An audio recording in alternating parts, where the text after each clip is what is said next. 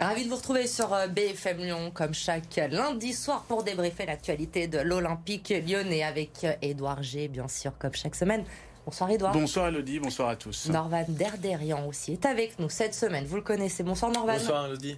Et Hugo Frances, journaliste BFM Lyon qui euh, a accepté en dernière minute de nous remplacer. C'est notre sauveur ce soir, puisqu'Enzo Real a eu un petit souci. Il devait être là. On le salue. Merci Hugo d'être avec nous. Merci à vous pour l'invitation. Et de pouvoir parler. Je sais que vous aviez très envie de parler de l'Olympique lyonnais sur cette chaîne. Bradley, notamment, Bradley. notamment Bradley Barcola. Effectivement, mais un peu de patience avant de parler de Bradley Barcola. Évidemment, on va d'abord revenir sur cet hommage à Jean-Michel Aulas avant le match contre Reims samedi, puisque ce 27 mai 2020, 2023 restera comme la fin de l'histoire d'amour entre Jean-Michel Aulas et l'Olympique lyonnais. 36 ans euh, d'histoire, une soirée hommage, énormément d'émotions. Le stade était plein. Jean-Michel et Aulas ému aux larmes, tifo géant, ce maillot hommage, la présence des anciens sur euh, la pelouse. Il a même passé un peu de temps dans le, dans le virage nord euh, samedi soir, Jean-Michel Aulas. Edouard, Hugo, vous étiez au stade hein, tous les deux samedi soir. Racontez-nous comment s'est passé cet hommage. Il devait y avoir une ambiance extraordinaire dans ce stade. Oui, alors euh, c'est vrai que c'est monté en puissance. Il y a eu déjà la banderole le, matin des Bad Guns, la réponse sur Twitter. Donc ça, on va dire que c'était un petit peu à distance, par procuration. Et puis après, on est arrivé vraiment dans le dans le dur, dans l'émotion. Et puis c'est monté crescendo parce que le hasard du calendrier a fait qu'il y avait Lyon-Reims au féminin avec le titre donc il y a eu d'abord cette remise de, prix, donc avec une Wendy Renard qui demande à Jean-Michel Aulas de venir soulever le, trophée. Ça a été un premier temps fort, même si le stade était vide, il y avait déjà petit peu d'émotion. Et puis après, les banderoles euh, au fur et à mesure, euh, le match en lui-même qui a fait euh, chavirer euh, tout le monde et qui a, donné une énergie incroyable justement aux, joueurs, principalement lyonnais bien évidemment. Et puis après, il y a eu tout le scénario de la, suite, cette haie d'honneur avec les 36 euh, grands témoins, le tour d'honneur, voilà, son dernier passage aussi en zone mix, on en parlera c'est aussi un petit peu émouvant parce que pour, euh, pour moi personnellement, c'est 25 euh, années de ma vie qui s'en vont aussi avec euh, ce, ce, départ. Donc voilà, il y avait beaucoup de choses sportives, émotions, c'était classe, c'était élégant. Je trouve qu'il y avait vraiment beaucoup de respect, tout allait bien. Hugo, vous l'avez vécu comment vous? Parce que finalement, vous n'avez connu mhm. que Jean-Michel Aulas à la tête de l'Olympique Lyonnais. Ah bah clairement, non mais c'était émouvant, faut le dire. moi j'étais avec mes amis dans le stade et c'est vrai que c'était émouvant parce que on on, sait ce qu'on perd, on sait pas ce qu'on va retrouver quelque part. C'est un peu ce qu'on se dit. Et, c'est vrai qu'on a vécu une ambiance, euh, il faut se dire, pour un club qui joue pas l'Europe, enfin, ou qui joue presque pas l'Europe, euh, qui a fait une, saison plus que moyenne, euh, une ambiance dingue, quoi. Et bon, évidemment. Mais c'est pour ça aussi, on peut se le dire, sans cet hommage à ah, Jean-Michel Aulas, le stade, il n'était pas plein. Ah, il, avait, il était à moitié plein, je pense, samedi soir, clairement. Non, mais il y avait, il y avait quelque chose, et je pense que ça a touché tout le monde, finalement, de voir et de, de dire adieu en plus, on a l'impression que ces moments-là, on les, on les fait quand la personne est décédée ou quand voilà, on rend hommage. Et là, bon, bah, on rend hommage de son vivant, ça, fait quelque chose. quoi. C'est très émouvant, vous avez encore les yeux qui brillent ce ah. soir, Hugo, en en, parlant. Norvan, comment vous l'avez vécu, vous, euh, cet hommage au président? Pareil, au stade aussi, c'était important pour moi personnellement d'y être. c'était une atmosphère très particulière. Et, oui, l'émotion, elle est présente, elle est présente pour, pour tous les suiveurs, tous les supporters. Mais moi, je retiens les les quelques mots qu'il a pu dire euh, au, micro euh, euh, au Bad Gun où, il parlait de l'exigence, de, rester exigeant. Et je trouve que même en sortant, bah, il, mm. voilà, il sort par la grande porte. Et l'hommage complet, le, feu d'artifice aussi à la fin, c'est il y a toute un, une symbolique que j'ai trouvée vraiment très belle. L'exigence, effectivement, et euh, sur les réseaux sociaux aussi, il met la pression un petit peu à ceux qui vont arriver. Nous leur confions un patrimoine du football français qui les engage. Ça veut tout dire, évidemment, ce, ce tweet de, Jean-Michel Aulas, ému, vous l'avez vu, ému aussi en, en zone mixte. Edouard, vous l'évoquiez, on va l'écouter justement à votre micro, Jean-Michel Aulas. L'intensité de, cette émotion euh, était euh, extraordinaire. Alors c'est vrai que la fierté euh, était aussi à, l'image de, cette émotion, mais quelquefois l'émotion prend le, dessus. Mais c'est vrai que cette, cette soirée sera inoubliable pour moi, même si l'OL occupait l'essentiel de mon temps et de mes réflexions. Euh, on va repartir sur des projets complémentaires et puis j'aurai tout au fond de, mon cœur euh, l'OL pour, euh, pour toute la vie. On, ne divorce pas de, de l'OL. On ne divorce pas de l'OL, tout est dit, tout est résumé, je crois, rouge et bleu dans le cœur jusqu'au bout. il a dit qu'il était né en 1987, justement, quand il a parlé au virage. Il a dit qu'il est né en 1987 dans le virage. Je crois que ça voulait, ça voulait tout dire. Ça oui, et, et, puis pour faire euh, l'inventaire complet, c'est vrai que, alors je parle aussi pour moi, mais pour toute notre profession journaliste, pas toujours été évident, hein, parce que là, on est dans les lauriers, etc.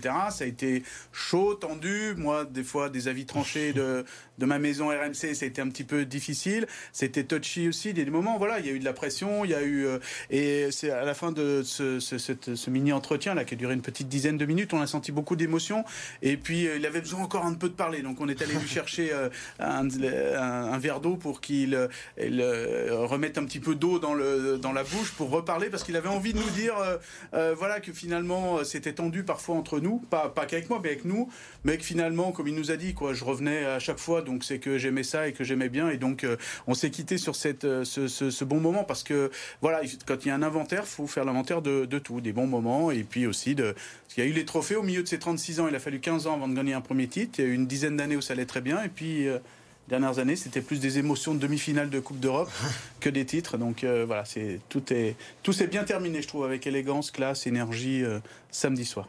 Et ça a continué aussi hier avec les trophées UNFP où tout le monde s'est levé hein, dans la salle à Paris au pavillon Gabriel pour saluer Jean-Michel Aulas évidemment. Et puis juste aussi un petit mot par rapport à ces tweets. Il a mis une petite pression quand même. Hein. Il a fait du Jean-Michel Aulas à la fin. même aux supporters. Même hein, aux supporters. soyez exigeants, ça veut dire ce que ça veut dire. Il aurait pu aussi dire soyez indulgents hein, avec les successeurs. mais c'est soyez, exigeants. Voilà, donc il faut. Ça lui ressemble assez. Sa sortie lui ressemble. C'est vraiment et voilà à la fin, il faut quand même euh, dire des petites phrases et que nous on qu'on aime bien les regarder. Euh, entre les lignes. On en parle depuis euh, l'annonce de ce, de ce départ, évidemment, de Jean-Michel Aulas. Pour, euh, pour clore le, chapitre, messieurs, si vous ne deviez euh, garder qu'une seule image de Jean-Michel Aulas à l'Olympique lyonnais, ce serait laquelle, Edouard bah, C'est nos échanges en, zone mixte, quand, parce que souvent quand ils venaient, c'est qu'il y avait de la tension. Voilà, donc ces moments, ces moments-là, parce que c'est des moments à nous entre journalistes, euh, et puis après il y a les moments de, joie qui sont plus partagés avec euh, avec tout le monde. Voilà, c'est ce, jeu de chat et la souris euh, entre nous. Vous avez aimé finalement. Ouais, on et comme on le disait entre nous, heureusement qu'il était là parce que finalement, sans lui, on se serait ennuyé. J'espère que l'avenir, on va pas s'ennuyer. Ah oui, le foot français en général. Oui, c'est ça question, elle est, compliquée. Euh, la première Coupe d'Europe, parce que voilà, même si à l'époque elle est sur le football féminin, ça reste un, des objectifs qu'il a, qu'il a toujours euh, évoqué. Et aujourd'hui, avec le recul, eh ben le, patrimoine, parler de patrimoine, il est, il est ancré sur le, secteur féminin. Euh, et je pense que c'est une forme d'aboutissement. Donc voilà, il y en a, beaucoup d'autres. Je te laisse ah enchaîner. Non, moi, le moment qui m'a marqué, je pense, le plus, c'est quand même ce moment où, contre Besiktas, il va calmer les supporters dans la tribune. Et ça, c'était. En fait, je pense que tout le monde a pris conscience ce jour-là. Ça, c'est un grand président. Il va parler à ses supporters. C'était ce jour-là, je sais pas si vous vous souvenez, mais c'était ah, extrêmement fallait, fallait y aller. Ouais, et là, quand on a vu ça, on s'est dit bon, ouais, ok, bon un président à vie, c'est ce qu'on dit aussi euh, les supporters. Évidemment, ça va être très compliqué euh, d'appeler une autre personne président hein, quand on va parler de l'Olympique lyonnais, mais ça va être le, Faut dire le boss. Le boss. Le boss. Même si c'est pour. Non, le, non c'est pour quelqu'un d'autre. Pour, euh, pour, moi, c'est Springsteen, donc non, non, non. Vous n'allez pas réussir à appeler quelqu'un d'autre le boss, je pense. Et l'hommage a été beau jusqu'au bout, puisque vous l'avez évoqué, messieurs, sur le terrain aussi. Ça a gagné pour euh, l'OL contre Reims euh, samedi soir.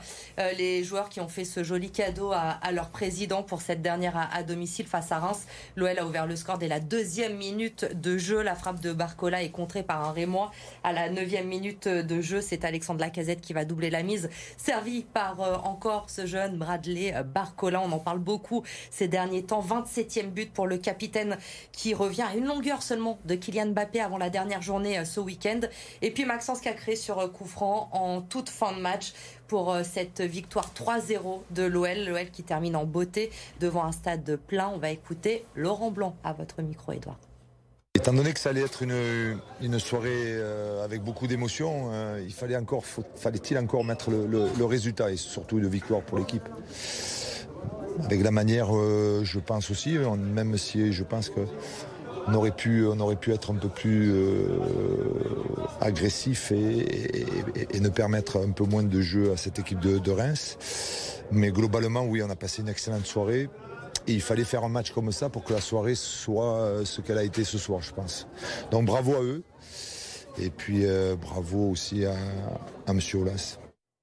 Le bravo de Laurent Blanc, le stade plein, l'hommage, ça a galvanisé aussi évidemment les, joueurs, Norvan. Oh, c'est sûr, on parlait d'atmosphère, ça s'est senti avant la rencontre, au début, les, les, les, deux buts scorés en, début de match, euh, c'est pas C'est le stade.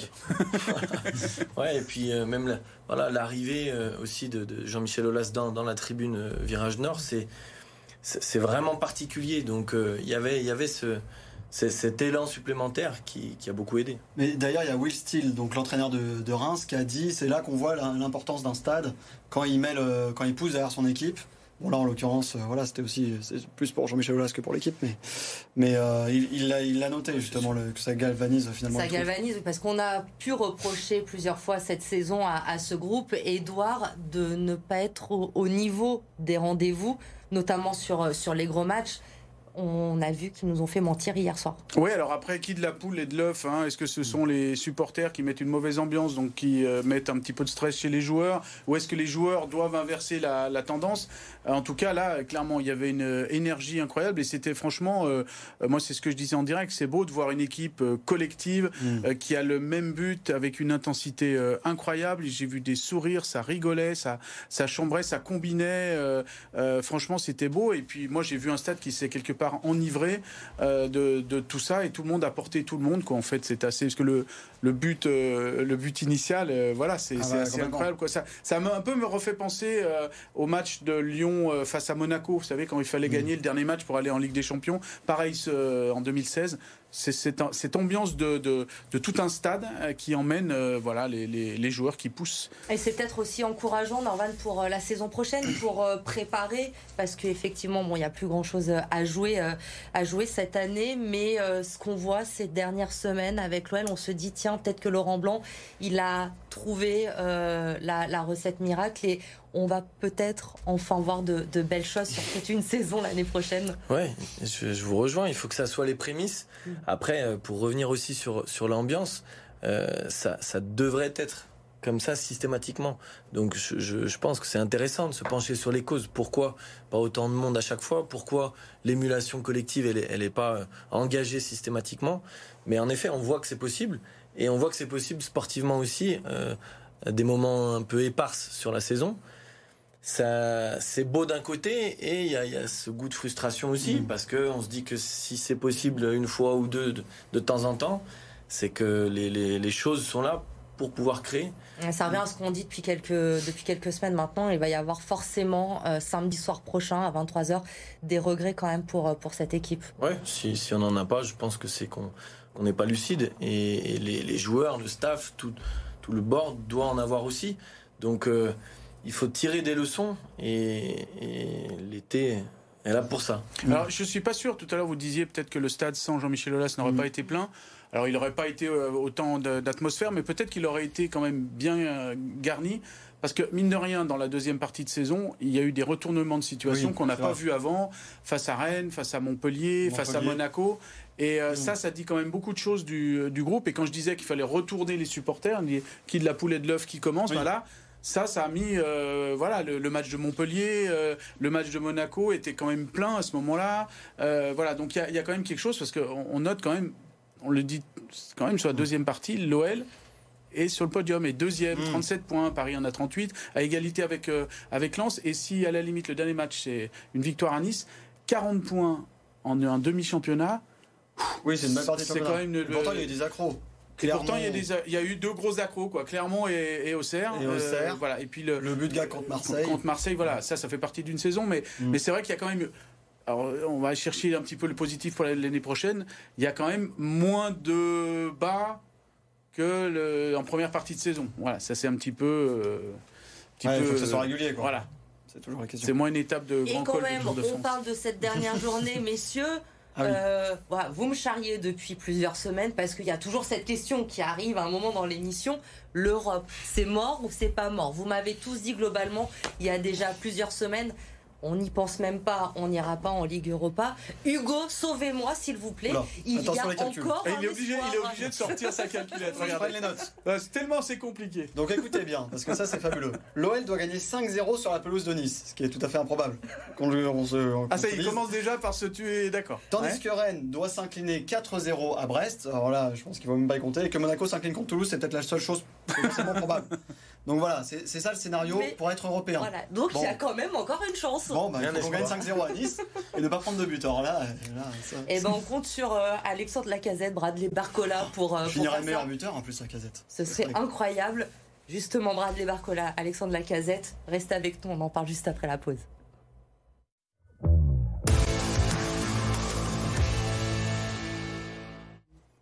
Allez, on est de retour et on, comme promis, on va parler euh, de Bradley Barcola et d'Alexandre Lacazette. Ce duo aussi, euh, messieurs, plein d'espoir hein, pour, euh, pour la saison prochaine. Ça fonctionne plutôt bien tous les deux. hein. Mm. C'est c'est super. C'est un des enseignements positifs de la saison sur l'éclosion et puis sur la confirmation. Mais euh, on est, on est, on a hâte de voir la suite. S'il reste. Non mais commencez pas. vous n'allez plus revenir Hugo dans cette Bah, on- émission, je vous préviens. Oui, il faut pas être pessimiste. Non, mais c'est vrai, la connexion Barcola-Casette, là, vous avez vu ce petit jeu de mots là que tout le monde a fait, notamment l'OL. Euh, non, mais c'est vrai que Ah ça mais finalement bien. il avait préparé. Ah oui. Ah oui, oui, J'avais oui. Il n'est pas venu sans, sans Non, les euh, Il est toujours prêt. Ça Voilà. fait une saison en fait donne attend qu'un invité se désiste, il prépare chaque émission Je- et là ça y est, c'est. Non mais voilà, non mais la connexion euh, marche à merveille. Et je trouve qu'il y a quelque chose quand même euh, qui est magnifique, c'est quand on voit éclore un talent comme Barcola. On a longtemps attendu Cherki, c'est pas vraiment venu ou pas encore du moins. Et là, quand on voit Barcola, ce qui est, ce qui est dingue, je trouve, quand on va au stade, notamment quand on, quand on est au stade, quand il a le ballon, on sait qu'il va se passer quelque chose. Et ce genre de joueur, bon bah ça, ça s'appelle à tout le monde. Ouais. Bradley Barcola, nommé hier euh, pour euh, oui. les trophées NFP, est-ce que c'est un scandale qu'il n'ait pas gagné? Bah, Nuno Mendes, il fait une bonne saison aussi. Mais oui, c'est certainement, c'est, je sais pas, c'est- ouais, je sais pas, si c'est un scandale. Mais non, mais il fait une très bonne partie de deuxième saison, disons. Les Lyonnais, grand Moi j'aime pas les récompenses individuelles donc. euh, Hmm. C'est un Botte en sport collectif, c'est ça Exactement. Benzema qui a été récompensé d'ailleurs. Tout à fait, qui a salué, qui a rendu un Et- J'attendais que vous le hommage, disiez, euh, j'attendais J'ai envie de vous dire, heureusement qu'il était là pour sauver l'OL dans cette Oui. cérémonie. Bah si chez les filles quand même, il y a eu Oui, il y a belle récompense. Bon, oui, Voilà. évidemment. Mais euh, Mm. côté masculin, masculine, euh, c'est sans. Karim Benzema, l'Olympique Et à n'était noter que je crois que c'est la troisième fois de suite où l'OL finit avec 8 joueurs de l'académie euh, sur 11. hein. Mm. Donc encore une fois, euh, chapeau à, l'académie et à tous les éducateurs, même si c'est vrai que malheureusement l'équipe réserve risque de redescendre d'un cran. Euh, franchement, chapeau à, à tous les formateurs et notamment pour la- cette dernière découverte. Et puis euh, Mamadou Madou Sarr Sarr, qu'on a vu. 17 ans, Voilà, Mamadou Sarr qui est rentré 2005. Mm. Là, c'est l'avenir aussi en, en défense centrale. à la 84e minute de jeu. Laurent Blanc, pas de suspense, il sera là l'année prochaine, Edouard. Ah bah c'est ce qui, en tout cas, euh, John Textor nous l'a dit. Donc la seule conférence de presse qu'il a fait, la seule annonce, c'est que Laurent Blanc la sera seule là l'année prochaine. Si un Donc mois plus tard, commencer à mettre un bout de sa parole. voilà, si un mois plus tard, euh, au mois de juin, on apprend qu'il débarque Laurent Blanc, là, il fera une entrée fantastique dans le monde du football Ah, voilà. parce que dire quelque chose le 9 mai et que le vers le 25 Oh, juin ça Oh, déjà vu. oui, oui, mais là, ce serait sa première. euh, Ah oui, pour la euh, première, lui, mais c'est là, sa ça première, ça ferait du 100%. Là, ça commencerait mal. Donc là, quand même, ça commencerait mal. Et puis je pense qu'il a d'autres chantiers, d'autres personnes à trouver avant de se dire euh, je change Et d'entraîneur. puis après, voilà, il y, a les, y a chiffres de cette bonne deuxième Voilà. partie de saison qui, qui indiquent quand même euh, voilà, que normalement, ça devrait le faire. Mm. En tout cas, lui a la certitude de. Alexandre Lacazette, meilleur buteur de la Ligue 1. Ça va se jouer à la Ah dernière bah, avec journée, les scénarios. Bah, voilà, 5-0 à Nice, et Oui, non, s'il met son- s'il c'est met ça. 5 buts, normalement, il y a peu de doute. C'est bon. Non, mais ça serait magnifique. Non, mais ce qui est quand même notable, je trouve, avec le, le fait qu'il soit euh, co-meilleur buteur, enfin non, il est deuxième meilleur buteur, euh, c'est qu'il donc, il a marqué 27 buts, c'est ça en Ligue 1 Mm. 27 buts, et l'OL est 7ème du championnat. Ça c'est rarement vu quand même qu'un deuxième meilleur buteur à ce niveau de but-là, avec un club, bon, ça interroge quand même un peu, je trouve. Un club Bah, un club qui est un peu, euh, voilà, depuis 10 ans euh, dans, le, dans le ventre mou, on peut le dire. Allez, les top flops euh, de ce OL Reims, quand même, rapidement, avec les tops pour débuter. Je suis perdu. Hugo, Ah, c'est oui. ça, vous remplacez Enzo. Ah oui, oui, Donc, non, non, c'est c'est On moi. va continuer. Hugo, vous Enzo. avez choisi Voilà. Bradley Barcola. Et euh, Edouard, ben, sans surprise, hein, euh, depuis euh, plusieurs semaines, Maxence Cacré. Bah, il gambade, il, il harcèle, il, il, il dribble, il récupère et en plus il marque. What else? Non, moi je voulais juste dire. C'est simple. Là encore, vous allez croire que j'ai préparé l'émission. je viens d'y penser. Euh, non, mais c'était la remise de la Palme d'Or. Vous avez vu à Cannes et des prix donc à Cannes. Et je pense qu'il aurait pu avoir euh, Bradley Barcola la Palme d'Or du meilleur euh, acteur sur le terrain samedi. Qu'est-ce que vous en pensez de celle-là Non, mais il a impliqué sur toutes les grandes actions. Oh là Vous avez laissé Non, alors là. Et c'est assez rare. Oh, ça, c'est Là, je vois pas. Là, je vois pas. Donc Norman, tu vois. ouais. voilà. je, vais rester sur du classique quand même et, basculer du côté d'Edouard et, de Maxence. mais c'est vrai que la, prestance qu'il a, l'évolution au fur et à mesure de la saison, mm. et puis s'il commence à mettre les buts qu'il mettait en jeune sur des coups francs directs, où va-t-il? Donc, euh, non, voilà. tout est dit. Euh, Bradley Barcola, il est dans tous les bons coups quand même, je tiens à le dire. Mais bon, c'est vrai que Maxence Sacré fait un très bon match. Mon avis, tout le monde s'en fout. Ah, mais je pense plus euh, aussi pour Bradley Barcola, je suis avec vous, Hugo, euh, sur ce coup-là. Bon, bah, il manque Enzo pour euh, partager, on verra la semaine prochaine. On va moins rigoler là, parce qu'on va, on va passer au, au flop. Alors, c'est un petit événement Sinaline Diomandé n'est pas dans les flops cette semaine, mais c'est parce qu'il n'était pas sur le terrain eh aussi euh, samedi soir. Oussem Aouar d'un côté, euh, Jérôme Boateng. Un revenant euh, de l'autre, Norvan, je vous laisse la parole avec Jérôme Boateng qui faisait son retour 27 matchs sans jouer avec l'OL. Il était là bon, samedi soir. On va rester sur le même poste du coup que, que Sinali. sans, sans, vouloir être désobligeant, c'est vrai que on est, on est dans l'attente euh, de quelque chose avec, euh, avec ce joueur et mmh. ben, faut constater que voilà, il y a, plus grand chose à espérer et une fois de plus, ben, il finit pas la rencontre et moi c'est quelque chose qui qui me chagrine beaucoup puisque euh, ben à aucun moment donné il donne des, un gage de sécurité. Voilà, l'investissement qui a été fait ben, en termes de salaire, c'est vrai que c'est des choses qui qui pose problème puisqu'on est on est quand même sur une cible qui s'est où, le recrutement a été déficient. Donc euh, voilà. Oussem bah, rapidement, il y, a beaucoup de dépits amoureux pour euh, Oussem parce que j'ai envie de dire, pas toi, pas maintenant, pas, hmm. pas après ce que tu as fait ou ce que tu as promis dans le jeu chez les jeunes, et notamment euh, lors du Final 8 avec l'OL euh, en 2020. Hmm. Franchement, sortir sous les sifflets, c'est dur. Franchement, c'est dur. Et puis, c'est son ah entrée. je partage 100% de l'avis d'Edouard. Je trouve que le public, s'il n'a pas été à la hauteur sur une seule chose euh, samedi, c'était bien sur les sifflets pour Oussema C'est une victoire sans conteste de d'Edouard G. What ce soir. What else? Et eh ben, what else? Les autres résultats du week-end avec Fanny Cousin.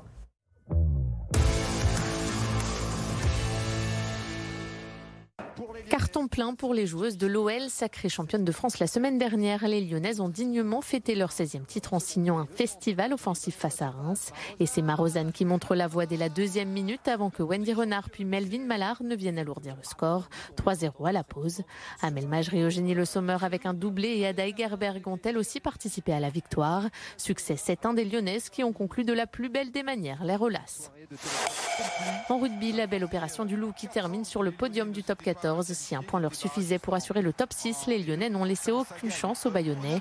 Devant à la pause grâce à des essais de Couillou, Charcosset et Regard, les hommes de Xavier Garbajosa ont accéléré en fin de match pour s'offrir le bonus offensif. Résultat 7 essais inscrits et une large victoire 53-19. Grâce à ce succès bonifié conjugué aux défaites de ses trois concurrents directs, le Loup fait un bon au classement et remonte de la 6e à la 3e place. Il affrontera Bordeaux dimanche à Gerland en barrage. com contribuição.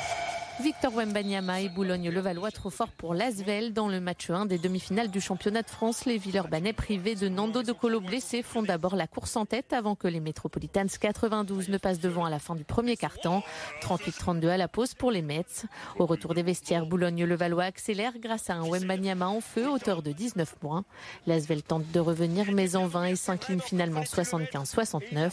Les hommes de TJ Parker auront l'occasion de prendre leur revanche dès demain avec le match 2 mais cette fois à l'Accor Arena de Paris. Besoin. Merci messieurs, on se retrouve. Euh, oui, c'est ben, terminé. Oh. Nous on était vraiment plongés. prochain pour la dernière de la saison. Titulaire l'avant-dernier match. L'année prochaine. comme, de, comme euh,